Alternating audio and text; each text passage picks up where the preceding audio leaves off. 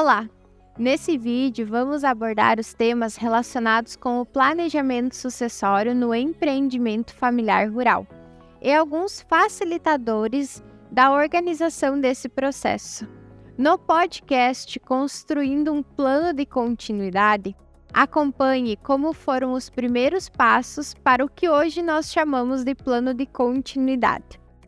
Inexiste uma receita de bolo, uma fórmula pronta para o processo de continuidade familiar. Cada empresa familiar vivencia um contexto particular e único, e as metodologias facilitadoras devem se ajustar conforme a realidade do empreendimento. Como sugestão, trabalhamos com uma estratégia chamada Plano de Continuidade Familiar conforme a imagem a seguir. A partir de agora, vamos falar especificadamente sobre cada um dos pontos: diagnóstico, objetivos, identificação e formação do sucessor e as reuniões familiares.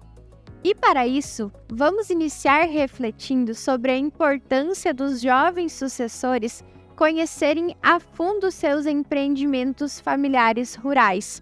Esse é o diagnóstico. Para que possamos conhecer e valorizar de fato o empreendimento familiar, acompanhe o podcast A Importância do Planejamento da Continuidade. Para que nós possamos construir um bom planejamento da continuidade, é importante que o jovem, que a família no geral, conheça a fundo todas as características do negócio como por exemplo, o nome desse empreendimento, quais são os integrantes da família e aqueles integrantes que atuam no negócio, mas que não pertencem à família, qual é a característica, quais são as características que esse negócio possui?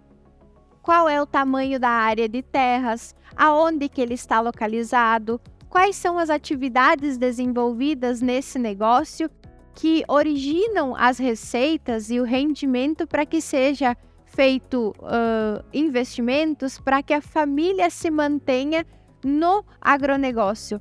Todas essas informações nós precisamos ter, todas essas características precisam estar muito conhecidas pelas pessoas que vão fazer o planejamento da continuidade para que a partir daí nós possamos ter um planejamento com mais assertividade. Somente a partir do momento que nós conhecer de fato o empreendimento, teremos um planejamento da continuidade mais assertivo. Por isso, a importância de fazer um diagnóstico realista e completo sobre o empreendimento.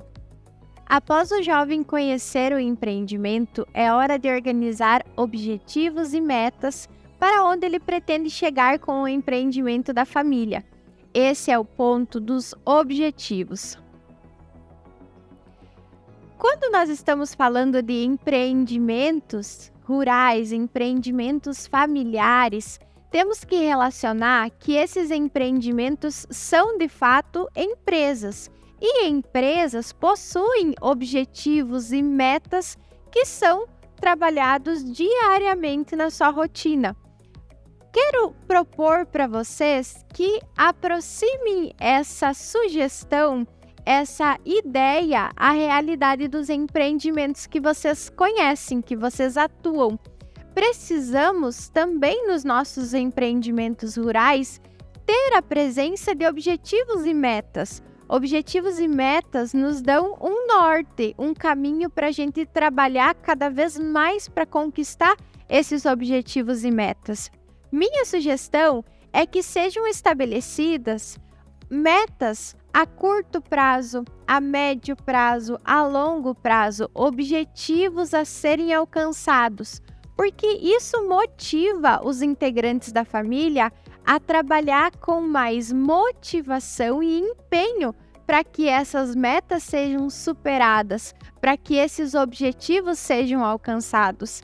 E muito importante dentro deste conceito é ter um propósito do negócio, ter uma missão do negócio que vai auxiliar a família ter uma base sólida do que ela quer lá na frente. Por exemplo, um propósito de um negócio dentro do agronegócio pode ser alimentar outras pessoas, produzir alimento para outras famílias, coisas nesse sentido que nos trazem um senso de responsabilidade e nos faz ir além à frente desse propósito, levando, né, por exemplo, alimentos para todas as pessoas. É importante que tenha esse, esse propósito, que a família construa uma frase que sirva de propósito e balizador das ações diárias e das conquistas que querem realizar. Isso tudo faz parte do processo de profissionalização dos nossos empreendimentos familiares rurais. Já conhecemos o empreendimento, já estipulamos os objetivos, chegou a hora de identificar quem são os sucessores quem são os candidatos e quais as formações que poderão contribuir na continuidade do empreendimento. Esse é o ponto da identificação e da formação do sucessor. Compartilhamento da identificação de quem poderá ser o sucessor e quais as formações que podem ser escolhidas na prática são alguns pontos que fazem parte desses itens. A primeira coisa que é interessante de ser identificado é quem são os herdeiros. Os herdeiros são os filhos que têm direito a receber aquele empreendimento quando os sucedidos não estiverem mais presentes. Nessa identificação dos sucessores, nós vamos procurar, dentre os herdeiros, aquele que mais se identifica com a propriedade, aquele que mais tem gosto em trabalhar no empreendimento da família. E aí, a partir de, dessa identificação e desse gosto pelas atividades desenvolvidas, identificar quem é esse sucessor. A partir da identificação do sucessor ou dos sucessores, que pode ser mais de um, identificar quais as formações que iriam contribuir a esta pessoa para que ele seja um sucessor mais capacitado e mais preparado na sequência do empreendimento familiar. Formações essa que podem vir ao encontro das atividades que já são realizadas no empreendimento familiar. Por exemplo, se é um empreendimento que trabalha com a produção animal, pode vir ao encontro uma veterinária, uma zootecnia então, pensar algo nesse sentido que possa contribuir com o empreendimento familiar rural. Depois que já conhecemos o empreendimento, construímos os objetivos, identificamos possíveis sucessores e formações que poderiam ter, chegou a hora de estruturar reuniões familiares. Reuniões familiares vêm no sentido de profissionalizar a gestão dos nossos empreendimentos são momentos para que possam ser compartilhado as informações sobre o negócio da família, momentos para conversas corajosas entre os integrantes. É importante ressaltar que a gente possa separar ao máximo o negócio da família. Por isso eu gosto sempre de frisar a importância das reuniões familiares não ocorrerem nos momentos de confraternização, de alimentação. Vamos levar as reuniões familiares para um momento de pensarmos somente no negócio. E quando formos estruturar o planejamento das reuniões familiares, é importante que seja estabelecido quantas reuniões vão acontecer no empreendimento com qual frequência vamos realizar essas reuniões e esse compartilhamento das informações? Qual será o principal objetivo dessas conversas? Será que vai ser para a gente atualizar as metas do empreendimento, fazer um levantamento de como está a situação financeira do empreendimento? Estipular novas metas para esse negócio, quais são os assuntos que vão ser abordados dentro desse contexto? Reuniões familiares são extremamente importantes dentro do contexto da empresa familiar rural, para que nós possamos deixar todos os integrantes da família informados sobre o que está acontecendo no empreendimento, seja na prática do dia a dia, seja na parte financeira, em todos os setores do empreendimento familiar rural.